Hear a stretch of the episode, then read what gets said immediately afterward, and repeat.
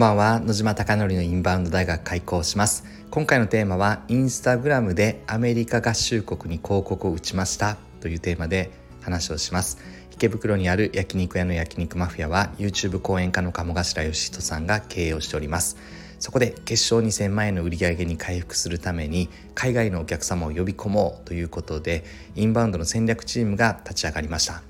SNS の取り組みインフルエンサーマーケティングそして最近はホテル営業など行っております。うまくいくことうまくいかないことがたくさんあるのでこのスタンド FM ではうまくいくことうまくいかないことをリアルな声として届けていきたいなと思っております。今後インバウンド集客取り組もうと思ったところがですね是非一つのアイデアとして一つのやり方として何かためになることがあればなと思ってそのことを強く願いながら発信をしております。では今回の本題です。私自身ですね初めてアメリカ合衆国に広告を打ちました。なんかあの広告打つ瞬間にとてもワクワクしましたね。アメリカ合衆国とあとカナダと今ですねこの2つが焼肉マフィアに最もご来店いただくお客様なのでそのアメリカカナダを狙おうということでインスタグラムの広告を2日前の16日の金曜日から実施しております。で今日で1日2日ぐらい経っております。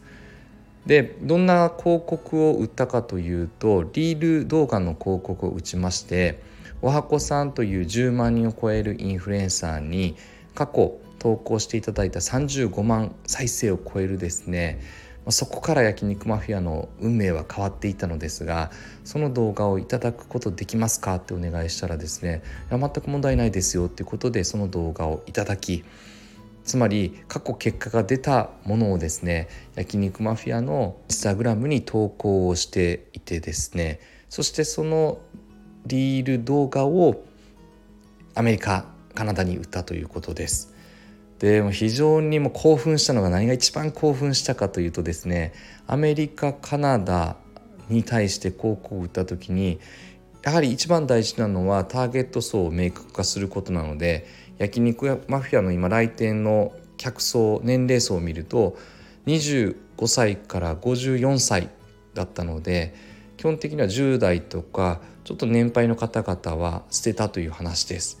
それでもですねリーチ可能な人数が1.8億って出た時にですねななんだすごい国だなやっぱり日本より人口大きいな多いなと思いましたこれでも中国とか行ったらもうえげつないですよねきっと数字が。なので、えっと、1日設定6600円で設定してるのですが日本国内だと1日5000円ぐらいで設定しておけば問題なかったのでまあ、6600円という設定をしたら足りなくて多分8,000円から1万円ぐらい1日予算持たないとあのどこかで消費してしまって止まってる期間があるなっていうのが見えてきました。やはり人口が多い国ってすごいですよね。ワクワクしますよね。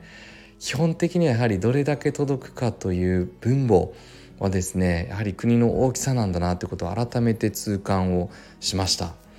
で実際今結果がどうかというとですね実施する前にある程度あの推定値みたいなのを示してくれてリーチしたアカウントの数が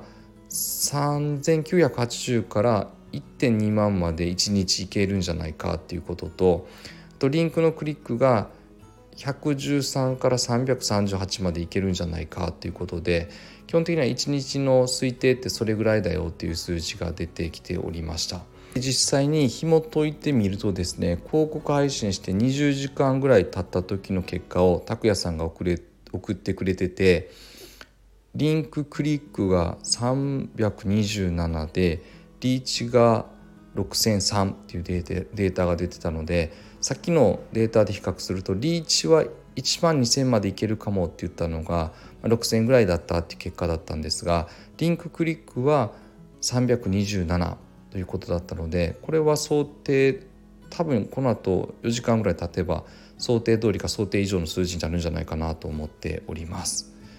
なので非常にですねやったところの結果で悪くないなというような印象でした。でめちゃくちゃいいかというとやはり1.2万人までいけるのが半分ぐらい6,000だったので基本的には焼肉やマフィアの売り上げの相関関係のデータを見るとやっぱり一番大事なところっていうのはどこかというとリーチアカウント数になるのでこれがもっと高ければですねもっともっと売上要素としては強い結果になったのかなと思っておりますがただ悪くはなかったっていう話です。なのでこれからもう少しこれは20時間データなんでさっき拓也さんにお願いしてもう一回データくださいって話をしてて最終的には1週間まずは続けてみようということで予算組みやしてやっているのでただ良ければさらに1週間続けようと思っております。なんでインフルエンサーマーケティングでですね今インフルエンサーの方々の実施をタイミング的にスケジュール的に止めている段階というかできていない段階が今2ヶ月ぐらいヶ月半かあるのでそれに変わるためにどうしようかって考えた時のうちではインフルエンサーの方に過去投稿してもらった動画をお借りしてそれを焼肉マフィアに投稿してそれをリール動画として広告を打つことだというのが今一つの仮説としての段階になっております。これで客数が増えればまた変わってくると思うのでなんでこの展開をですねもっとしっかり分析をしながらどういうふうな結果になったのかなっていうのをまた皆さんにお伝えできればいいなと思っております。なんでインフルエンサーマーケティングはただインフルエンサーにお願いするだけではなくてもし可能であればインフルエンサーの方がインフルエンサーの作ってくれた動画で狙いたい国を広告展開で刺激していくんだっていうことも一つの答えになるんではないかなと思っております。いろんなことが考えつきますね。そして繰り返しますがもうアメリカに広告打つっていうのもめちゃくちゃワクワクして拓哉さんと配信する前に「拓哉さん押しますよ押しますよ」っていう 話をして「よし楽しみだな押してみよう」みたいな話になって押していてですね。やっぱりいろんな戦略戦術を考えて実際にやって全くうまくいかなかったりとかすることもあれば、まあ、このインフルエンサーマーケティングはうまくいっておりますがただインフルエンサーマーケティング2.0と勝手に名付けてですねインフルエンサーの二次的利用三次的利用四次的利用でですねさらにどういうふうに結果を出していくのかということも練り上げてやはりその中にはやっぱりうまくいかないことも出てくると思うので改善をしながら行っていきたいなと思っております。最後までいつもご清聴いただきまして本当にありがとうございます。あなたのお店がたくさんのお客様が集まることを願ってそして焼肉マフィアがより一層海外のお客様が訪れて